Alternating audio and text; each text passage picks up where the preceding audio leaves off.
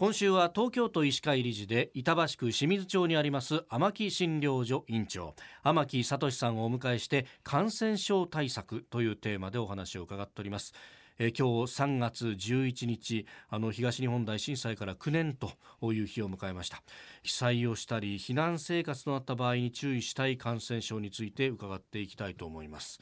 まあ、避難所に入ると集団生活ってことになりますよね。そうすると感染症っていうのはこれかなり気を使わないといけないわけですか先生？そうですね。あのやはり感染症としてはですねウイルスや細菌感染などがやはり起こりやすくなりますし、やはりあの密接に避難所では人が集まりますので、はい、いろいろ感染いわゆる接触感染あるいは飛沫感染が増える可能性があります。ですから今一般的に言われている、まあ、手洗いうがい、はい、マスクですね、そういったものが人から人への感染を防ぐためにはすごく大切ではないかと思います。あと食べ物に関しては、やはり火を通すことが大事だと思いますし、上下水がちゃんとしない状態でしたらきちんとあの水もですね、あの気をつけなくてはいけないと思います。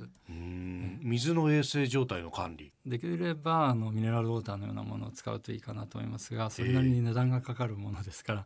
まあ、煮沸すれば多少はいいかなと思いますなるほど。例えばその断水してしまった場合にお手洗いの水が流せないっていうふうな状況もあるかと思うんですけど、はい、そういった時の衛生管理っていうのはどうしたらいいですか？まあ、やはり基本は手洗いでしょうかね。手洗いだと思います。あ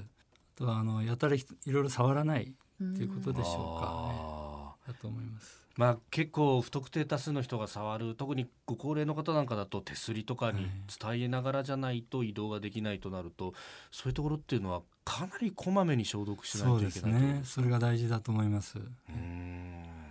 先日お話したようにですね、はい、ノロウイルスなどアルコールでは死にませんのでしかもかなり手すりなどで長く生きるんですね。ですからそういう意味ではあのキッチンハイターとかですねいわゆるあの、次亜塩素酸の入ったものをですね消毒に使うといいのではないかと思います。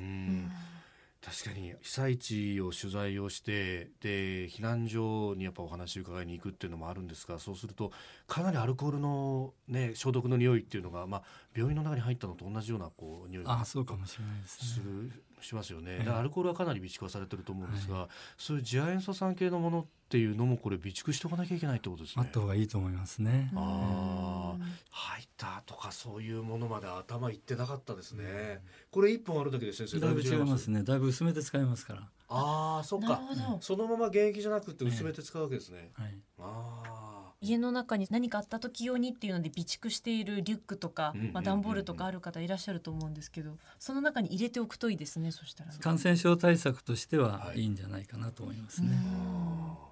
まあ、あとボランティアで入る方っていうのもいると思うんですけれども、そういった時は感染症どういう注意をしたらいいですか？まずですね一番大事なのはですね、えー、あのウイルス感染に対する防御としてやっぱりできればワクチンで防げる感染症のための予防注射が大事だと思います。例えば MR ワクチンですねあの、はい、風疹はしかのワクチンであるとか破傷風後毒素とかそういったものですねは最低限っていうのはあの現地ではですね瓦礫で釘が上に向いて出てることがあります。はい、で水がまあ、以前の東日本大震災の時は水がいっぱいありますので、はい、普通の靴を歩くと釘が足の裏に刺さっちゃうことあるんですね。そうすると破傷風の元になったりしますからやはり靴の裏が厚くて釘が通らないような長靴が必要だと思いますね。ですから予防注射とそういった自分を守るために、まあ、靴靴はすごく大事だと思いますし、あと手袋も大事だと思います。はい、あと乾燥してくるといろんな塵とかが舞ってしまってそれも良くないみたいなこと聞いたことあるんですが、ねはい、やはりマスクはもちろん普通の標準的なね防護策として、マスクは当然必要だと思いますし、ひどいというかゴーグルも必要かもしれません。ああ、そっかそっか、はい、目からも入ってくると、目から結構入ることあります。うん。あとは虫ですね。虫。蚊とかダニとかに対してもあまり肌を露出しない服を着るとかですね。そういうのが大事かもしれませんね。えー、天木診療所院長天木聡さんに伺っております。明日も先生よろしくお願いします。お願いします